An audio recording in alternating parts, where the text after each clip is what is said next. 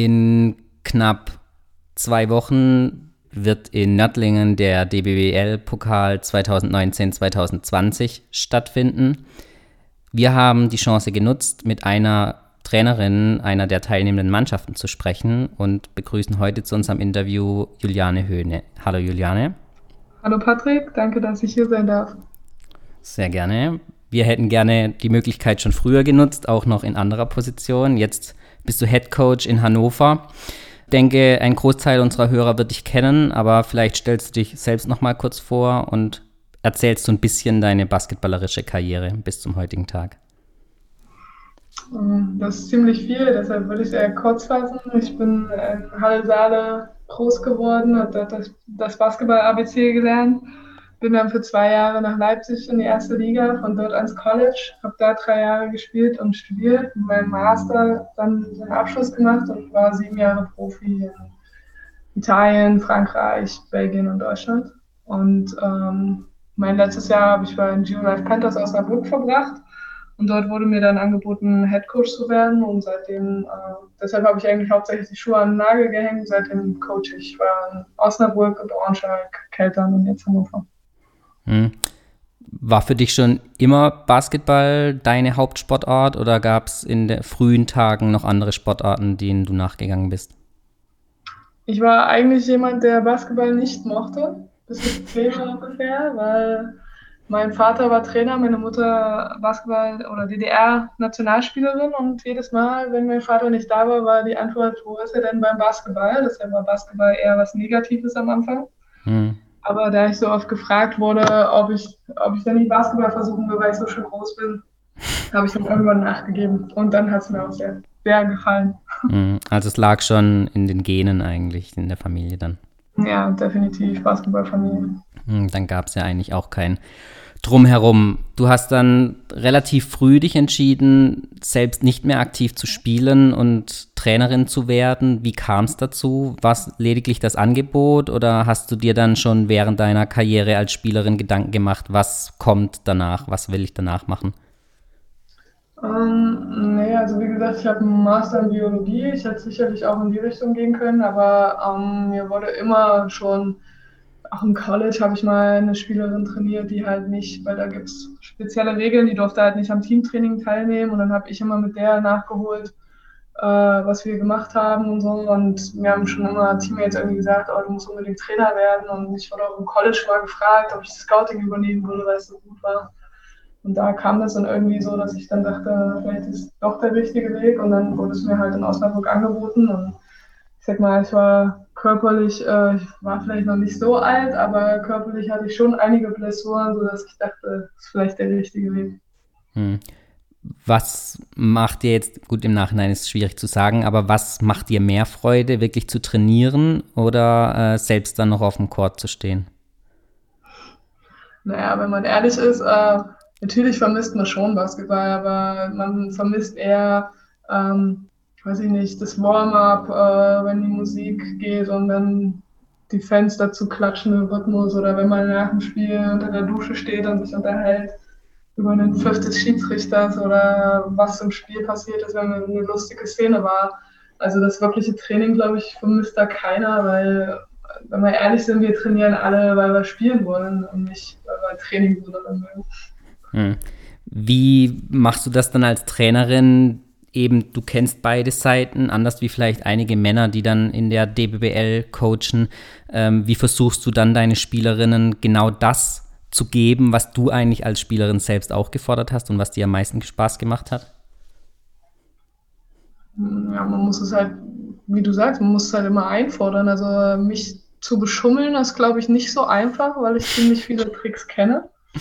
Ähm, ja, also die reichen ja von ne, nicht die Linie berühren bis irgendwie andere kleine Tricks oder so. Oder man weiß halt, also ein guter Trainer zählt auch immer mit im Wurftraining, ob die nur neun Treffer machen anstatt zehn oder so. Mhm. Ähm, ja, und äh, für mich ist es einfach nur wichtig, dass wir äh, eine Mannschaft sind oder egal welche Mannschaft ich coache, ich möchte, dass die Mannschaft dafür bekannt ist, dass sie nicht aufgibt, dass sie kämpft. Also selbst wenn wir verlieren sollten, äh, soll das Publikum uns in Erinnerung haben, dass wir immer 100 Prozent gegeben haben. Das ist für mich wichtig. Und äh, am Ende muss man aber sagen, dass man das halt auch nicht immer unbedingt beibringen kann oder lernen kann, weil es der Charakter von Spielern, um wie wettkampfstark die sind und ob sie das wollen.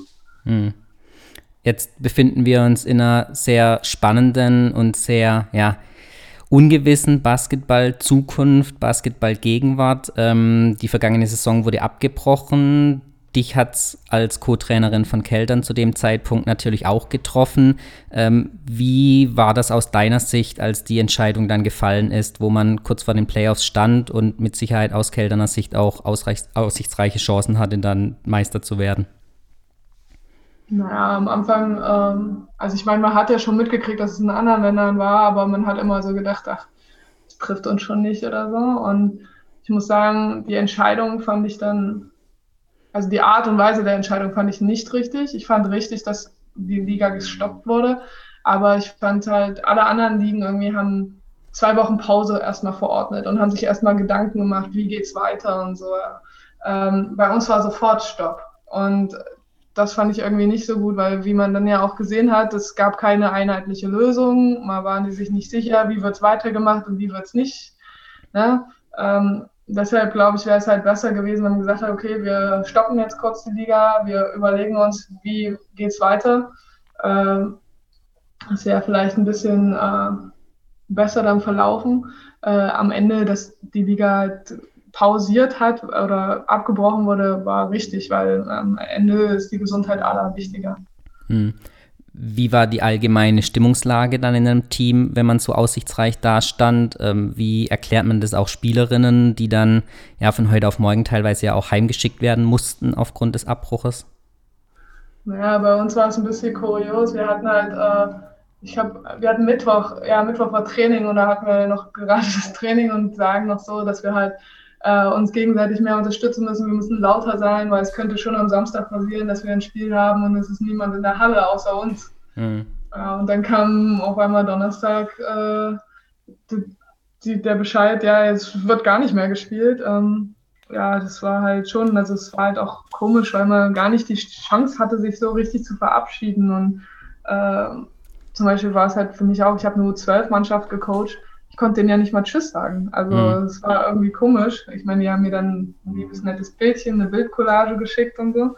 Das hat mich sehr gefreut, aber es war schon recht ungewöhnlich, aber es war halt auch für die Sicherheit aller, also bei uns, wir hatten dann ja auch Flüge gebucht und dann wurden Flüge gecancelt und weil die Grenzen dicht gemacht wurden, wurden wir dann schnell noch umgebucht, dass halt wirklich nächsten Tag gleich jemand fliegt. Also ich habe nicht mal allen Spielerinnen Tschüss gesagt, weil die mhm. waren dann so schnell weg. Es war halt schon eine seltsame Situation. Hm. Für dich persönlich war, wir haben uns ja auch ab und zu mal so ausgetauscht, äh, schon relativ klar, dass du nicht in Keltern bleiben wirst. Ähm, es war für dich persönlich ja dann auch eine zusätzliche Unsicherheit. Wie geht's weiter? Ähm, wie war das die ersten Wochen erstmal für dich, solange auch noch nicht feststand, wohin es geht ähm, und ob es überhaupt ähm, ja, ein Headcoach, ein Co-Coach Posten sein wird? Naja, ich meine, dadurch, dass ich sieben Jahre lang Profi war, ist man so ein bisschen an die Unsicherheit gewohnt. Ne? Also es gehört halt dazu, dass man manchmal äh, die Saison beendet und nicht weiß, wo man nächstes Jahr spielt oder ähm, auf Angebote warten muss. Von daher glaube ich, äh, komme ich damit schon ganz schön gut klar, weil ich sag mal, auch das Leben an sich als Basketballer, es hört sich vielleicht für viele wie ein Traumjob an, aber als Trainer ist es so ähnlich. Du weißt nie, wohin es geht, du weißt nicht, wie lange. Es kann ja jederzeit auch wieder was passieren und äh, man muss sich halt anpassen können und meistens mit seinem ganzen Hab und Gut in zwei Taschen reisen, so ungefähr. Mhm. Ähm, von daher, ich meine, natürlich, als die Saison abgebrochen war, war, war man auch erstmal sauer vielleicht oder hat sich gedacht, es kann doch nicht wahr sein. Aber auf der anderen Seite, ähm, finde ich, hat uns das auch gelehrt, dass halt zum Beispiel die Jobs, die wir haben, die sind halt nicht systemrelevant. Also ich will nicht sagen, sie sind nicht wichtig, weil ich glaube schon, dass sie wichtig sind, dass man auch, deshalb hat man ja auch Trainer, weil man selbst meistens nicht den inneren Schweinehund überwinden kann oder nicht das Wissen dazu hat. Aber es hat einem halt schon mal gezeigt, äh, wenn man sonst eher denkt, so ein Kassierer oder vielleicht eine Putzfrau ist eher ein niederer Job, dass das die Jobs waren, die wir in der Krise brauchten, um weiter zu überleben, mhm. überleben zu können. Und das finde ich, äh, das zeigt dann halt schon, dass man halt auch das wertschätzen muss, wenn man in der Lage ist, so einen Job auszuüben, der vielleicht anfangs nur sein Hobby war und jetzt zum Beruf wird. Hm. Hätte es eine Alternative gegeben, wenn es nicht mit einem Basketballjob geklappt hätte? Da muss man sich dann Gedanken machen, wenn es nicht mit dem Basketballjob klappt. du hast ja noch ein zweites Standbein äh, mit dem Balling My Life Away. Ähm, Wäre das was gewesen, was du dann hättest eventuell vertiefen können? Ja, derzeit leider auch nicht, weil zum Beispiel mache ich das halt äh, im Sommer hauptsächlich oder gehe Basketballcamps und es war halt extrem traurig, dass ich halt, ich hatte schon im Winter kein Basketballcamp gemacht, ich habe nur ein Weihnachtstraining gemacht und dann fiel im Sommer das auch aus und ich hatte schon ganz viele Kinder, die mir geschrieben haben, wann gibt es endlich das nächste Camp? Ähm, aber dadurch, dass ja nicht mal auf Freiplätzen irgendein Training erlaubt war, ging da halt auch nicht so viel. Und ähm, ja, ich habe das hauptsächlich gegründet, weil wie gesagt, als Basketballtrainer hat man meistens auch nur Saisonverträge, was ich sehr schade finde, weil ich meine, in Keltern macht es vielleicht Sinn, wenn keine Deutschen im Sommer da sind, aber äh, normalerweise sollte man mit den Spielern auch im Sommer arbeiten. Das ist ja gerade die Zeit, wo man die meisten Fortschritte machen kann. Und äh, deshalb finde ich das sehr schade, dass meist, die meisten Trainer nur Saisonverträge haben. Und dann habe hab ich mich halt sehr, nebenberuflich selbstständig gemacht, damit ich halt auch im Sommer Geld verdienen kann. Und weil mein Ziel auch war, dass ich halt Basketballern helfen kann, äh, die nicht so das Wissen haben. Weil ich glaube, wenn mir damals jemand geholfen hätte, als ich noch nicht Profi war, als ich angehender Profi war, wenn ich das Wissen gehabt hätte, was ich heute habe, dann wäre meine Karriere vielleicht auch anders verlaufen. Wie, was bedeutet anders verlaufen? Was, welchen Mehrwert, welches Mehrwissen hast du jetzt äh, aus deinen eigenen Erfahrungen, was du da genau weitervermitteln möchtest an junge Spielerinnen, vielleicht auch Nachwuchstalente, junge Mädchen, die den Schritt vielleicht wagen wollen, mal später ähm, auf einem höheren Niveau oder professioneller Basketball zu spielen?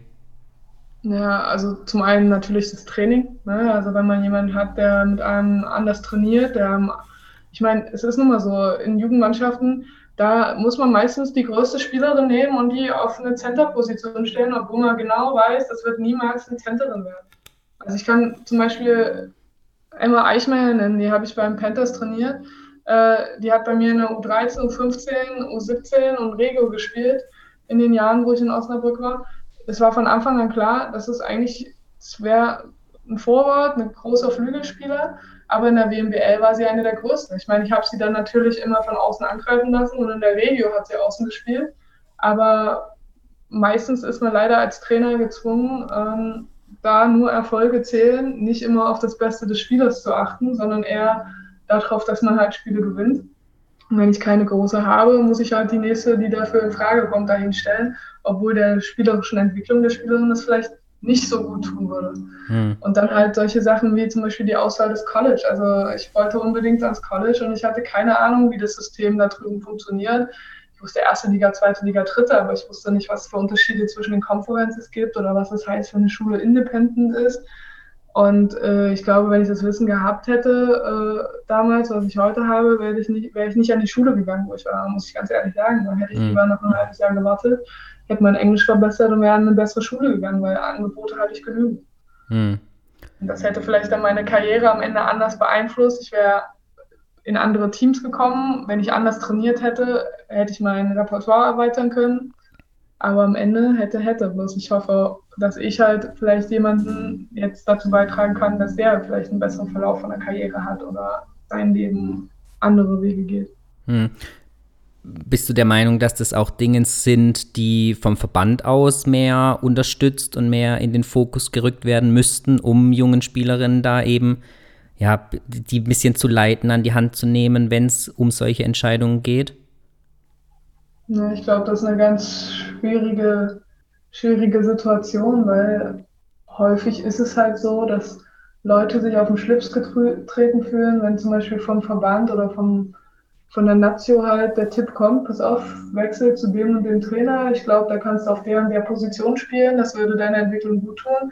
Und dann hört ein anderer Trainer, was, wie haben die das und das empfohlen, kann ja wohl nicht wahr sein. Und dann wechselt die Spielerin halt weg und dann ähm, Ne, das ist eine ganz feine Linie. Das ist genau wie das diskutiert wird jetzt hier, wenn eine junge Spielerin in einem Verein ausgebildet wird und dann geht sie woanders hin. Da gab es ja diese Ausbildungsfonds und so weiter. Mhm. Oder ich habe halt damals auch beim OSC in der WMBL das so gemacht, dass wir dann halt äh, auf die Shooting-Shirts die, die, Verein, die Logos der Vereine drauf gedruckt haben. Die erste, die das damals gemacht hat, war damals Hanna Ballaus in Wolfenbüttel, weil es einfach eine Wertschätzung war von allen kleinen Vereinen, die eigentlich die, den Spielern das Basketball ABC beigebracht haben, die den Grundlagen beigebracht haben. Und das ist halt ähm, immer sehr, sehr schwer. Manche Leute nehmen das dann persönlich, wenn jemand weggeht oder wenn man der Ratschläge gibt. Äh, und deshalb ist es halt häufig besser, wenn man vielleicht einen Mentor hätte, der unabhängig von allem ist, damit sich niemand angekreidet fühlen kann. Hm. Macht aber bei dir ja jetzt, ist ja jetzt bei dir in deiner Situation dann als Head Coach eines Vereins auch schwierig, ähm, dann anderen Spielerinnen was zu raten, ähm, Verein zu wechseln, vielleicht zu euch zu wechseln, weil du sagst, du hättest da die Idee, du hättest die passende Position. Ähm, Müsste es dann eine ganz, wie du gesagt hast, unabhängige Instanz geben, die trotzdem dann mit allen Vereinen, Verbänden zusammenarbeitet? Meinst du, sowas wäre überhaupt möglich und umsetzbar? Mm, ja, darüber habe ich mir jetzt noch nicht so Gedanken gemacht. Ich weiß nicht, ob das möglich wäre. Äh, ich habe ja, wie gesagt, in erster Linie das gemacht, äh, damit ich im Sommer oder was, wenn ich keinen Job kriege, damit ich was habe, ein zweites Standbein, wo ich mit äh, Geld verdienen kann und wo ich Leuten helfen kann, die heute in den Schuhen stehen, in denen ich damals war. Mhm. Das war mein Hintergrund. Und äh, natürlich ist immer anders. Äh, jetzt, ich würde nicht als Spielerin, ich meine, natürlich habe ich Interesse, dass deutsche Spielerinnen in meinen Verein kommen oder für mich spielen, ja, aber mhm. ich würde das auch nicht machen, würde auch nicht jetzt zu einem Verein hingehen, wo eine Spielerin schon, weiß ich nicht, eine deutsche Spielerin jetzt im Verein steht und sagen, komm zu mir, äh, bei mir das und das. Ne? Also das würde ich auch nicht machen. Mhm. Ähm, es geht einfach nur darum, dass, wie gesagt, wenn jetzt zum Beispiel der Nazio-Coach sagt, komm zu mir und geh von dem Trainer weg, dann fühlt sich ja der andere Trainer angegriffen. Aber wenn jetzt jemand unabhängig, äh, was weiß ich, ein anderer Personal Trainer dir das sagt und ist, der keinen Nutzen, keinen Benefit davon hat, dann ist es mhm. eine andere Sache. Mhm. Ähm, von dir aus deiner Sicht war es jetzt ein bisschen so von der Skyline zum Bordstein und zurück. Head Coach, Co-Trainer, Head Coach. Siehst du das ähnlich und kannst du vielleicht ein bisschen Einblicke geben in die Aufgaben, in die Unterschiede ähm, der Aufgaben zwischen einem Head Coach und einem Co-Trainer, den du jetzt in den letzten Jahren in deinen Positionen erfahren hast? Naja, für mich war das äh, schon. Also ich bin ja nach Keltern gegangen, weil ich die Erfahrung im Eurocup machen wollte. Ich war ja vorher mal Head Coach und ich glaube, dass mir das auch sehr viel gebracht hat, weil ich halt zum Beispiel auch diese Saison daraus Nutzen ziehen kann. Ich habe gesehen, wie das ist, wenn man englische Wochen spielt. Äh, ich weiß, wie viel Arbeit darin steckt, wenn man das scouten muss. Ähm, und ich glaube, das wird mir diese Saison, da wir englische Wochen haben werden, hoffentlich ähm, helfen. Ähm, Aufgaben sind sonst eigentlich nicht so unterschiedlich. Ich meine, äh, in Keltern war es halt hauptsächlich, ich sage Chris meine Idee und es liegt an ihm, ob er es nimmt oder nicht. Aber ähm, äh, Chris hat mir auch sehr viel Freiheiten gegeben in Keltern. Also ich durfte, ich habe ich, wir haben Trainingspläne grundsätzlich zusammen erstellt. Ich habe Warm-up gemacht, ich habe das Athletiktraining mit den Spielerinnen gemacht.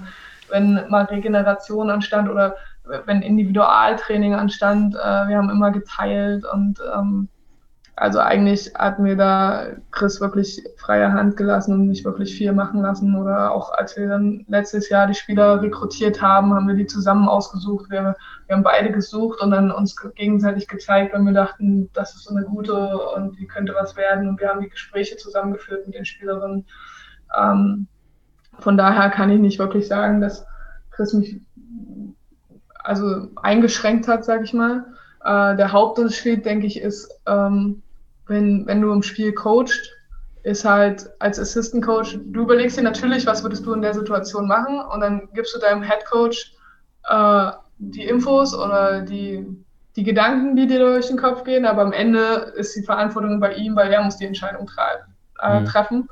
Und das ist halt anders. Das ist halt, jetzt merkt man halt wieder, wenn man wieder dabei ist. Deshalb war mir auch wichtig, dass nach zwei Jahren, ich meine, ich wollte auch Keltern verhelfen, einen Double zu holen. Das ist für beide Jahre nicht, nicht geglückt. Ähm, aber deshalb war es mir wichtig, dass es jetzt auch wieder genug ist, dass ich jetzt wieder in die Headcoach-Fußstapfen äh, trete, sage ich mal, weil ich glaube, dass man, wenn man da zu lange raus ist, dass man das verliert. Also das Gefühl, dass das schnelle Entscheiden, ist wie auf dem Basketballfeld, du musst schnelle Entscheidungen treffen und wenn jetzt halt wenn du zwei Punkte zurücklegst und du hast eine Auszeit, da kannst du nicht Ewigkeiten drüber nachdenken, was du machst. Du musst was parat haben und du musst in dem Moment die Entscheidung treffen. Und ähm, ja, ich glaube, das ist so der Hauptunterschied, würde ich sagen. Hm. Wie ist das Verhältnis der, des Trainerteams gegenüber der Mannschaft? Gibt es da so ein bisschen Good Cop, Bad Cop? Ähm, kommen Spielerinnen eher zum Co-Trainer oder eher zum Head Coach mit Anliegen und unterscheiden sich vielleicht auch Anliegen, wen man da dann eher anspricht? Hm, ja, ich glaube, ich glaube schon.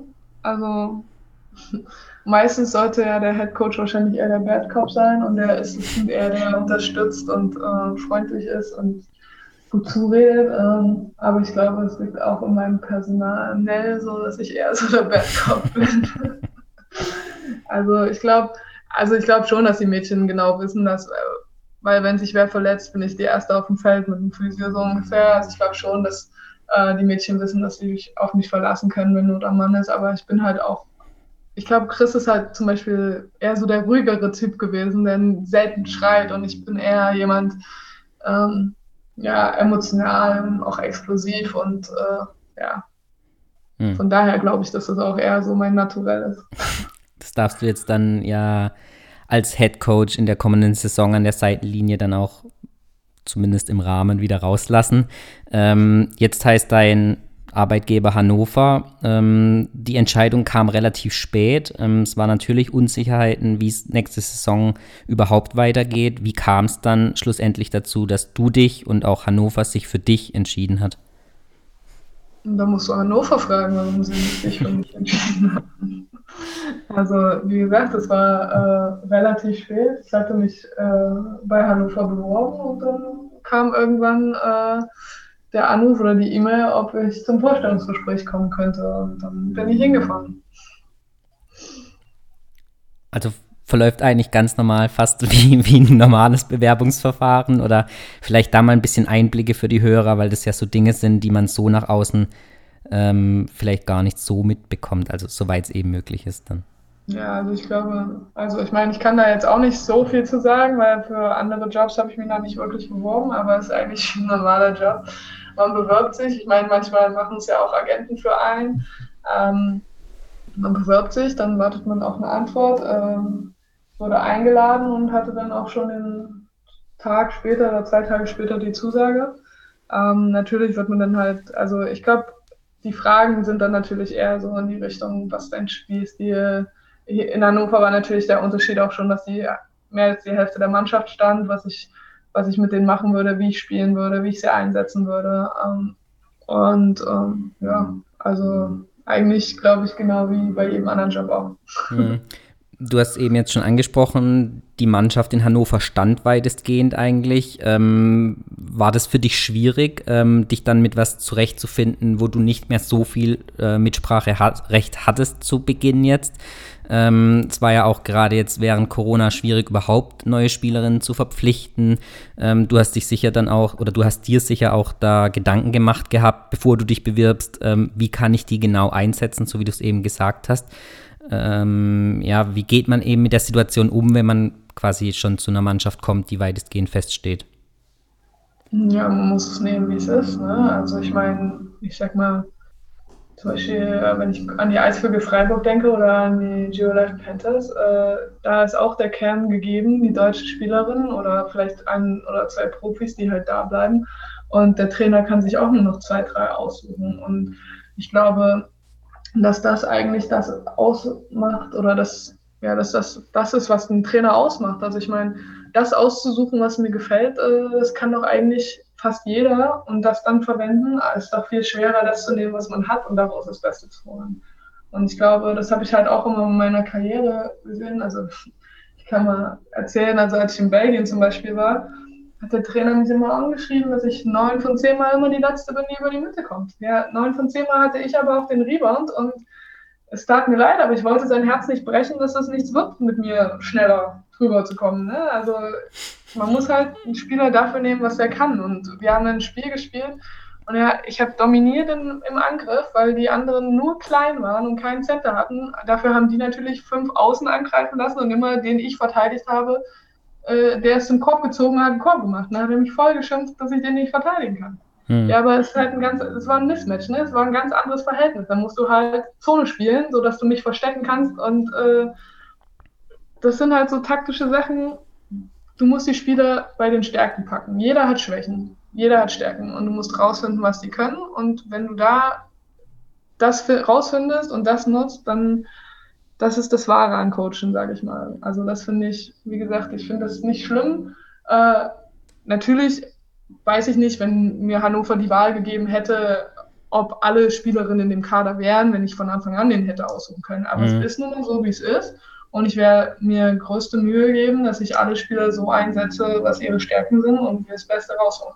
Mhm.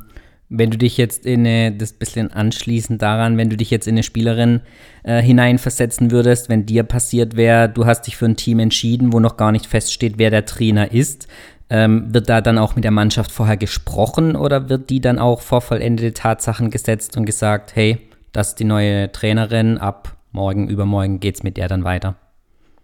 Ja, ich meine, die Spieler sind sich ja dessen bewusst, dass noch kein Trainer feststeht. Also äh, du weißt ja, deshalb glaube ich, wollen halt viele manchmal auch nicht unterschreiben, bis der Trainer feststeht oder so.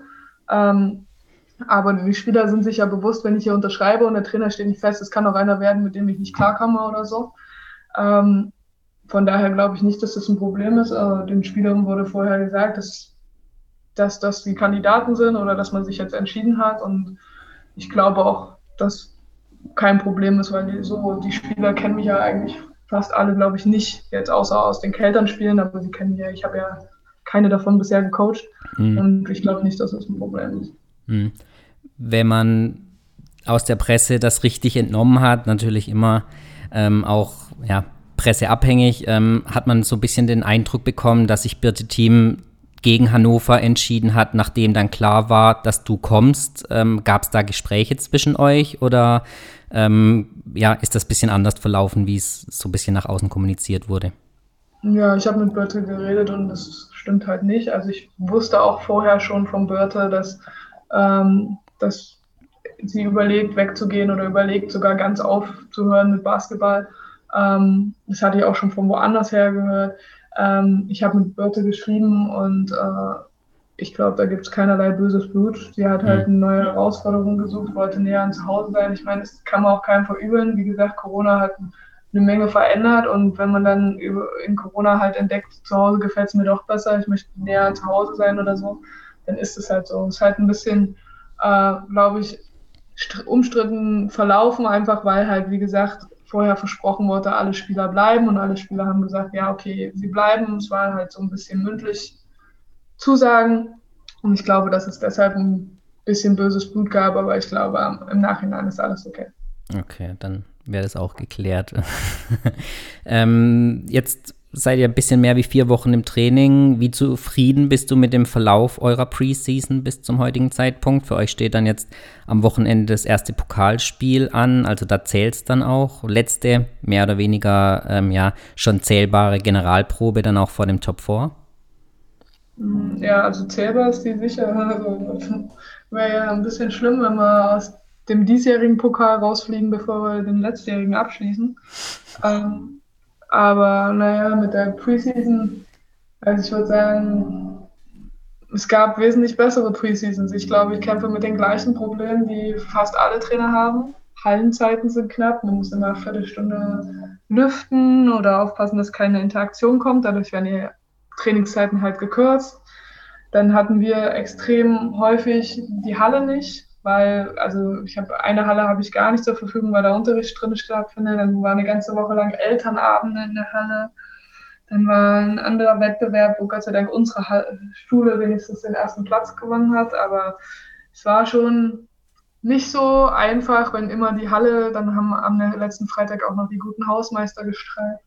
Also es kam schon ziemlich viel zusammen in den letzten vier Wochen. Mhm. Äh, auch viele Wehwehchen, sage ich mal. Also ich hatte kein einziges Spiel bisher, wo alle fit waren, wo alle dabei waren.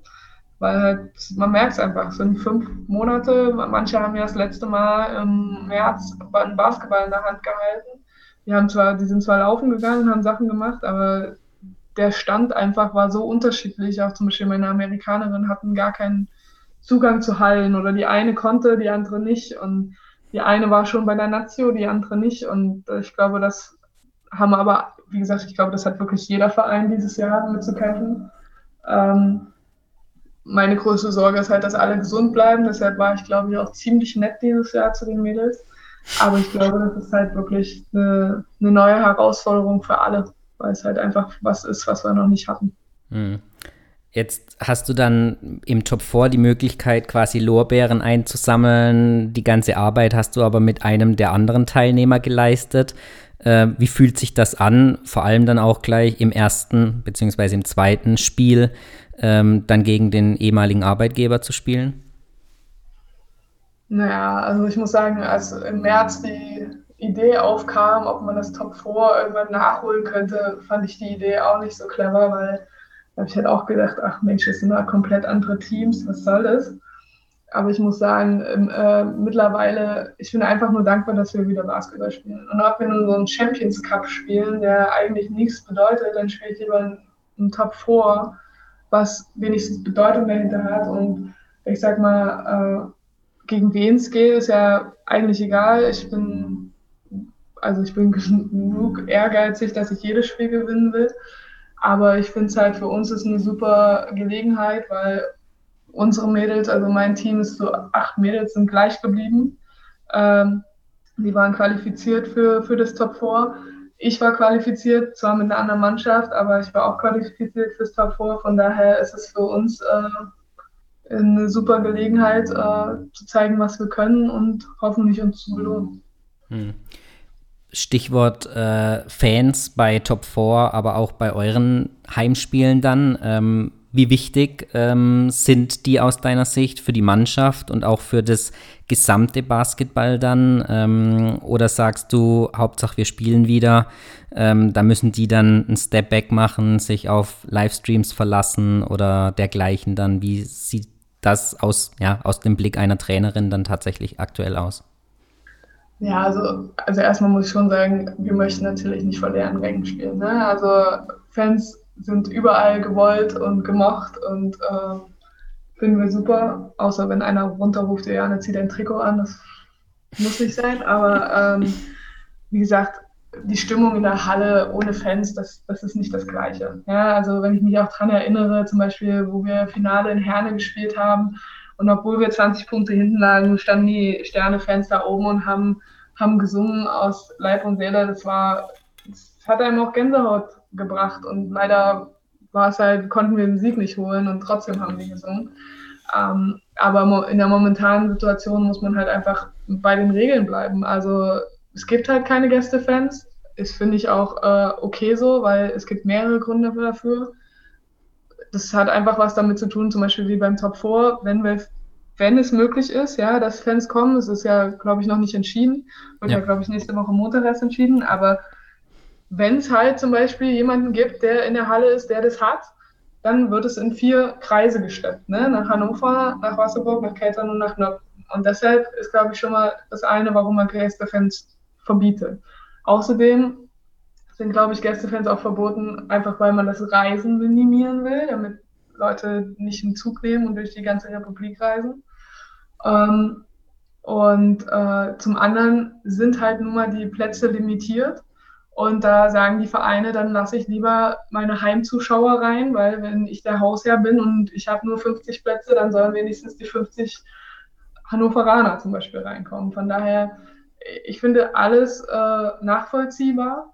Äh, ich weiß, dass es ärgerlich ist für Fans. Ja, ich weiß, dass es halt wirklich, alle wollen sie endlich wieder Basketball sehen, ne? aber äh, ich muss halt auch sagen, bitten oder bitten die Leute darum, dass sie Verständnis dafür haben, weil eine Alternative ist gar keine Zuschauer. Von daher sind wir doch froh, dass wir wenigstens ein paar Leute reinkriegen dürfen, ähm, weil am Ende, ich meine, für Fans ist es ein Hobby, für uns ist unser, unsere Existenz. Ja, also wenn wir wieder einen Lockdown kriegen und nicht mehr spielen dürfen, äh, wir sind arbeitslos sozusagen. Von daher hoffe ich, dass alle Fans äh, Verständnis dafür haben da mitmachen, also sich an die Hygieneregeln halten, sodass wir hoffentlich so lange wie möglich spielen können.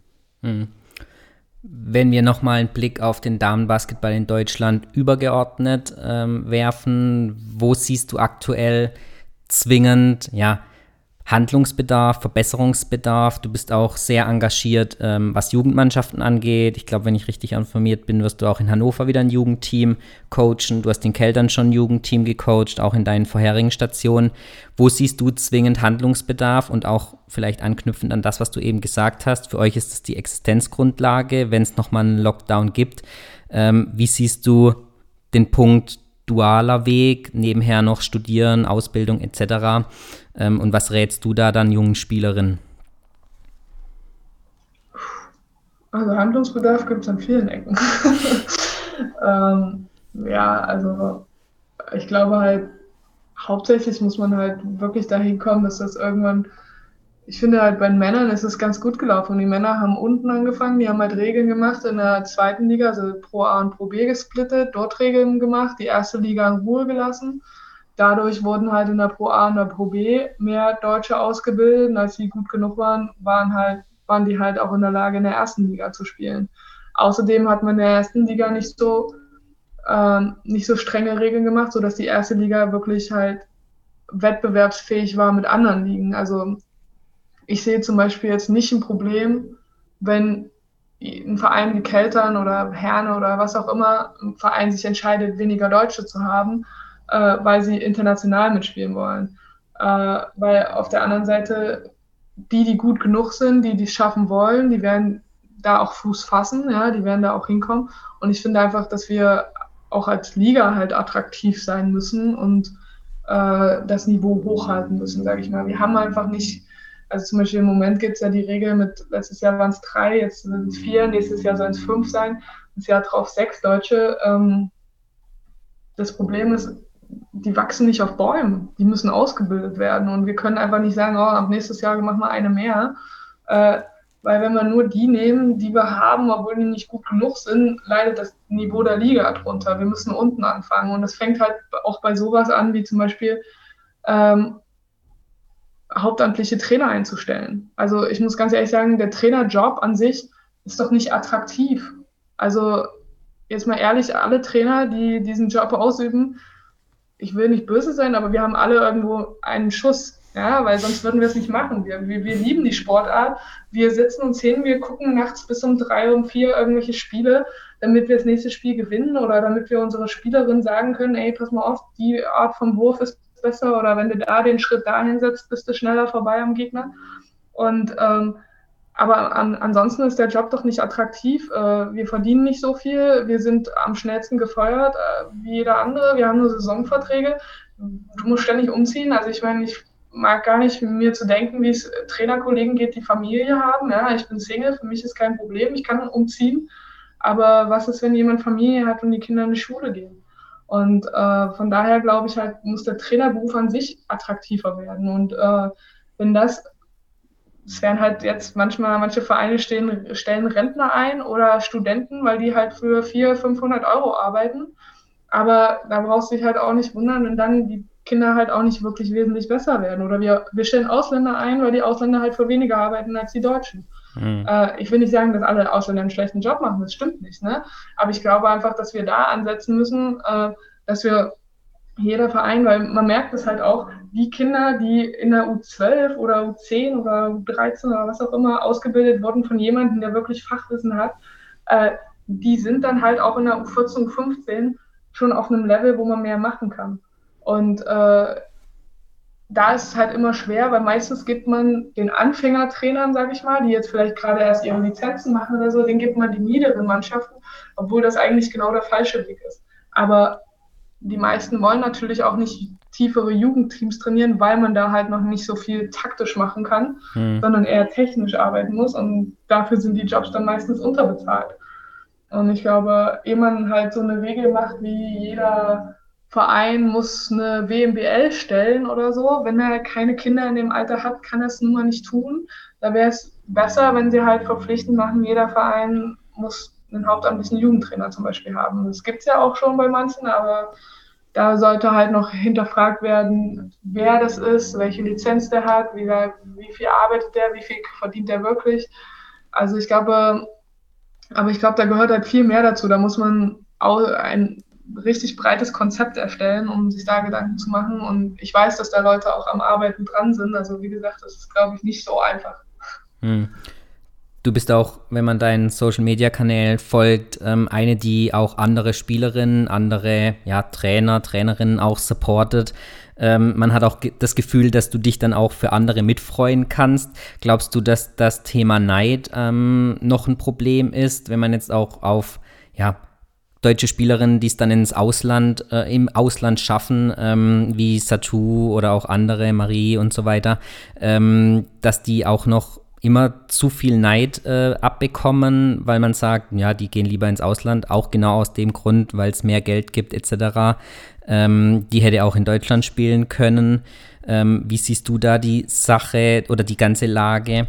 Und auch mit Blick auf die Nationalmannschaft, glaubst du, dass diese Spielerinnen wie eben jetzt Satu, Marie, ähm, Luisa Geiselsöder auch ähm, nochmal einen Push geben können, auch mit Blick auf die jetzt bevorstehende EM-Qualifikation, aber dann auch auf andere äh, zukünftige internationale Turniere? Ja, sicher. Also ich glaube nicht, dass wir zum Beispiel eine Satu jemals wieder in Deutschland sehen, außer sie spielt für die Nation oder mit ihrem neuen Arbeitgeber hier. Also ähm, ich finde es super, wie die sich schlagen, dass sie im ich meine, Satu hat auch super WNBA Rookie Season gespielt und alles. Ähm, ich glaube, ich, also ich glaube schon, dass Neid auch ein Thema ist, aber eher so, also zum Beispiel die Eisvögel posten ja auch noch über Satu und das finde ich auch super, weil ich meine, man soll auch an alte Spielerinnen erinnern, ne? Also das ist doch, ist doch gut. Also ich finde find es eher besser, wenn man da supportet. Ich meine, selbst die Ducks, wo Satu gerade äh, von der Uni graduated ist, ne, die posten auch immer noch, wie toll ihre äh, Alumni spielen sozusagen. Mhm. Ähm, ja, ich glaube schon, dass halt eher so, ich glaube, das hat aber was damit zu tun, dass die Jobs halt so unsicher sind. Also ich glaube, wenn man als Trainer zum Beispiel wüsste, dass man seinen Job behält, äh, weil Leute wahrnehmen, wie gut man jemanden ausgebildet hat, dann wäre man auch nicht traurig, wenn derjenige weggeht, äh, um seinen Weg an einer anderen Uni oder an einem anderen Team zu verfolgen. Ich glaube, das ist eher so das Problem. Man, man will halt immer die, die Spieler behalten, weil man weiß, man kann nur mit denen gewinnen, obwohl es für den Spieler an sich besser wäre, wenn er geht. Also das weiß ich auch, das war bei mir auch so. Als ich ans College wollte, hat mir mein Trainer damals, mein Regio-Trainer, nicht mein Bundesliga-Trainer, sondern mein Regio-Trainer gesagt, ich wäre nicht gut genug. Und als ich dann am Ende gegangen bin, hat er mir gesagt, ja, also ich wünsche dir alles Gute, ich habe es dir nur gesagt, weil ich wollte, dass du bleibst. Mhm. Ähm, ich glaube, das ist eher so das Problem. Das hat viel mit Unsicherheit zu tun. Und also ich, ich glaube, wir sind insgesamt äh, in Deutschland auf einem relativ guten Weg. Natürlich haben wir eher so die, die große Fraktion, so die, die Forward-Fraktion, die bei uns ausgebildet ist, oder jetzt halt mit Marie und Luisa auch noch äh, dezenter, aber wir haben noch nicht so viel auf, auf kleinen Guard, so da bräuchten wir noch was. Aber ich glaube schon, dass alleine auch mit den Spielerinnen, die danach noch kommen, also ich meine auch Leonie oder Emily Biswar und so, ähm, ich glaube schon, dass da einiges in Deutschland möglich ist und deshalb hoffe ich auch einfach, dass der DBB sich entscheidet, nicht nur die Männer zu supporten, sondern auch die Frauen zu supporten. Hm. Am Standort Hannover hat man jetzt im Sommer mit äh, bisschen Vorlauf mit Sicherheit äh, sich dafür entschieden, einen 3x3 ja, Standort aufzubauen. Ähm, unter anderem ähm, Svenja Brunkost hat sich dann dafür entschieden, das auch zu forcieren und ähm, ja, nur für dieses Jahr, also Kalenderjahr, noch in Wasserburg zu spielen. Ähm, 3x3 hat Chancen, sich für Olympia zu qualifizieren.